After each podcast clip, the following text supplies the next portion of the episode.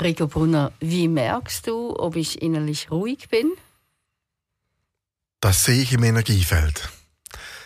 Das heißt, ein Mensch, der innerlich ruhig ist, der hat ein, ein, ein ausgeglichenes, kontinuierliches Energiefeld, das in einem ruhigen Rhythmus sich bewegt. Und wenn es das nicht tut, wie sieht es dann aus? Dann sieht es aus, dass dann ist es wie tausend Ameisen, die durcheinander rennen und die eigentlich Unruhe verbreiten in dem Sinn. Auch in der Unruhe gibt es eine Ordnung, aber die Ordnung ist dann eben, eben unruhig und nicht ruhig. Und wenn jetzt jemand diese innere Ruhe hat, wie zeigt sich das?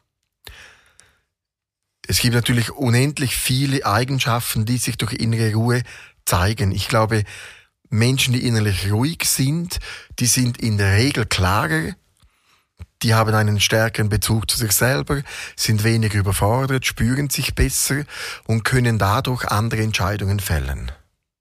Und wenn man jetzt quasi aus seiner inneren Ruhe fällt, sage ich mal, was passiert da?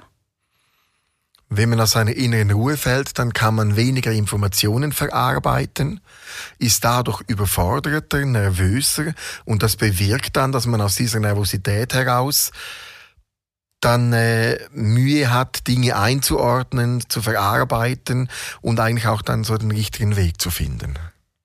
Was können mögliche Gründe sein, die du vielleicht in deiner Praxis auch schon angetroffen hast, dass eben jemand diese Ruhe verliert?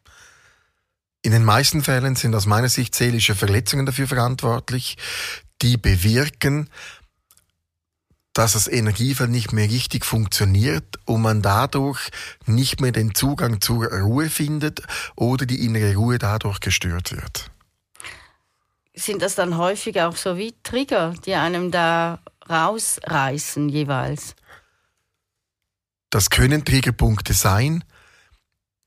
Ich glaube, Triggerpunkte beginnen erst wirklich zu wirken, wenn Verletzungen da sind. Und diese Triggerpunkte machen dann eigentlich Verletzungen dann immer wieder sichtbar, vor allem Verletzungen, die scheinbar unter der Oberfläche sind und scheinbar nicht vorhanden sind. Da kommt ein Triggerpunkt, drückt man drauf und dann kommt etwas an die Oberfläche, was man nicht erwartet hat. Gibt ja dann manchmal auch die Situation, man ist vielleicht in einem Gespräch oder man hat irgendeine Erwartungshaltung. Häufig ist das ja, kann Arbeitsebene, aber auch Beziehungsebene sein äh, dann passiert was, was man eben gerne anders gehabt hätte und dann merkt man, oh, jetzt kommt diese Anspannung, oder? Und man merkt es zwar, aber man kann dem nicht immer gleich viel entgegensetzen. Ich glaube, da gibt es verschiedene Ansätze, die man verfolgen kann. Wenn man überfordert ist mit immer wieder mit demselben Thema, dann ist es ein Zeichen, dass man das Thema emotional nicht verarbeiten kann. Dann kann man daran arbeiten, dass man stärker wird, dass man es verarbeiten kann. Auf der anderen Seite kann man sich aber auch mit dem Thema noch tiefer auseinandersetzen, dass man mehr Sicherheit bekommt, damit man aus dieser Sicherheit heraus dann innere Ruhe bilden kann. Es gibt ganz viele verschiedene Wege, um in Gesprächen sicherer und stärker zu werden. Ich glaube, wichtig ist bei schwierigen Gesprächen sich vorzubereiten.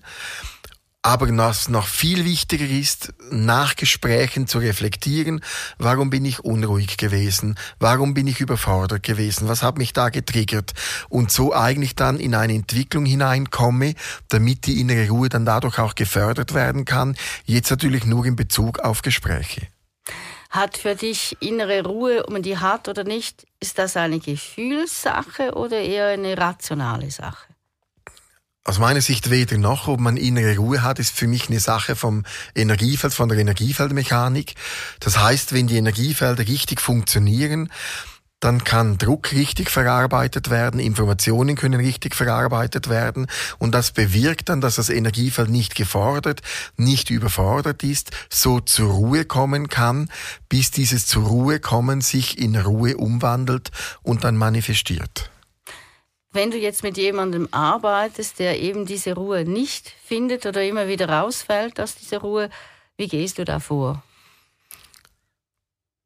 Da muss man sehr differenziert vorgehen und schauen, Warum fällt er aus der Ruhe heraus? Fällt er aus der Ruhe heraus, weil die seelischen Verletzungen noch nicht gelöst sind?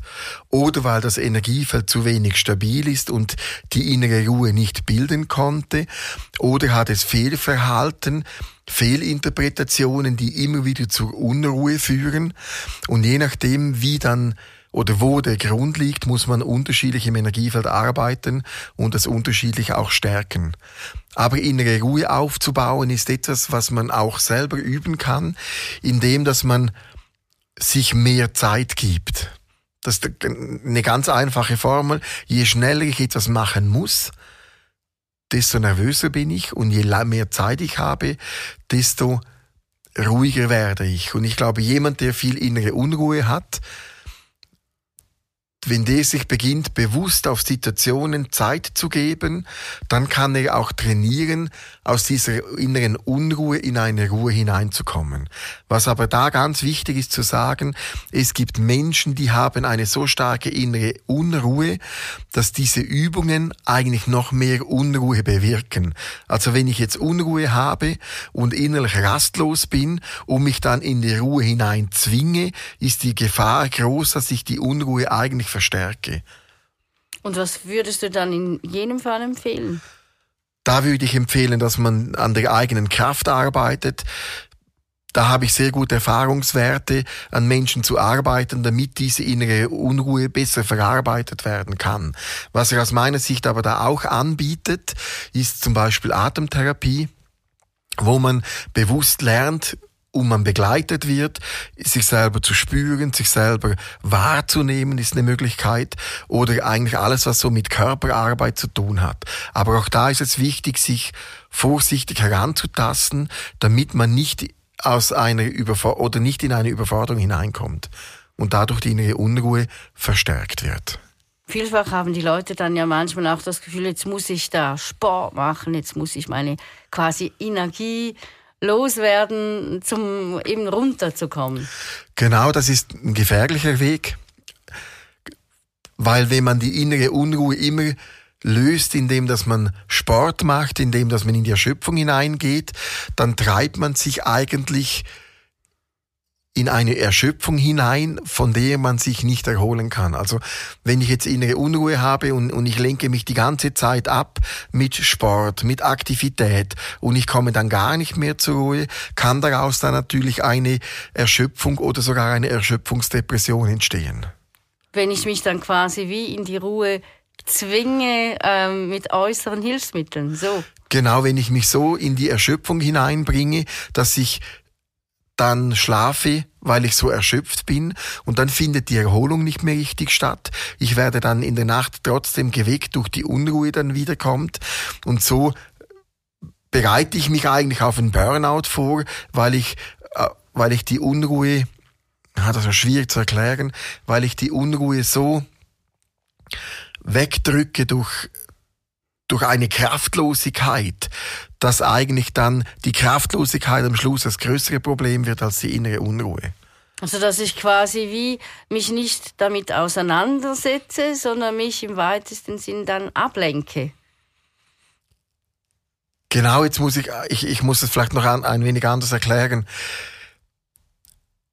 Es gibt einen Bereich, da kann ich die innere Unruhe kompensieren, indem dass ich mir Zeit nehme, indem dass ich mich beruhige, indem dass ich Übungen mache, äh, an mir arbeite. Aber es gibt einen Bereich der inneren Unruhe, die ist so innerlich unruhig, dass man, egal was man macht, nicht mehr zur Ruhe kommt.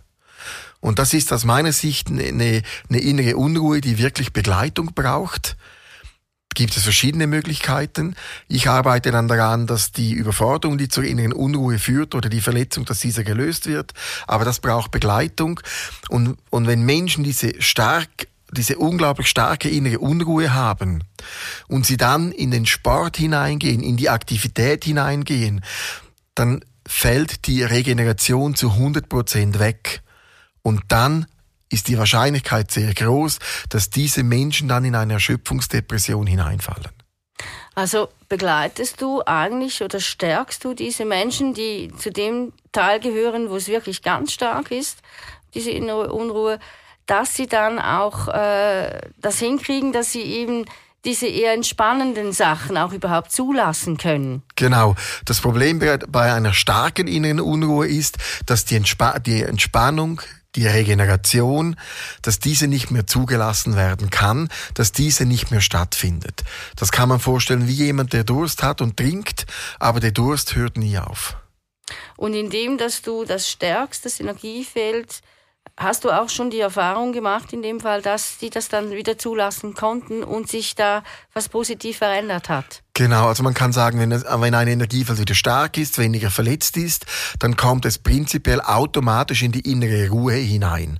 Was man aber auch sagen muss, wenn jemand eine, eine Geschichte hat, wo er seit fünf oder zehn Jahren oder länger innerlich unruhig ist, sehr große Anspannungen hat, dann ist es mir auch wichtig zu sagen, dann kann es gut ein Jahr, zwei oder auch drei dauern, bis der Mensch, bis der Mensch wirklich wieder in seiner inneren Ruhe und seiner inneren Kraft angekommen ist.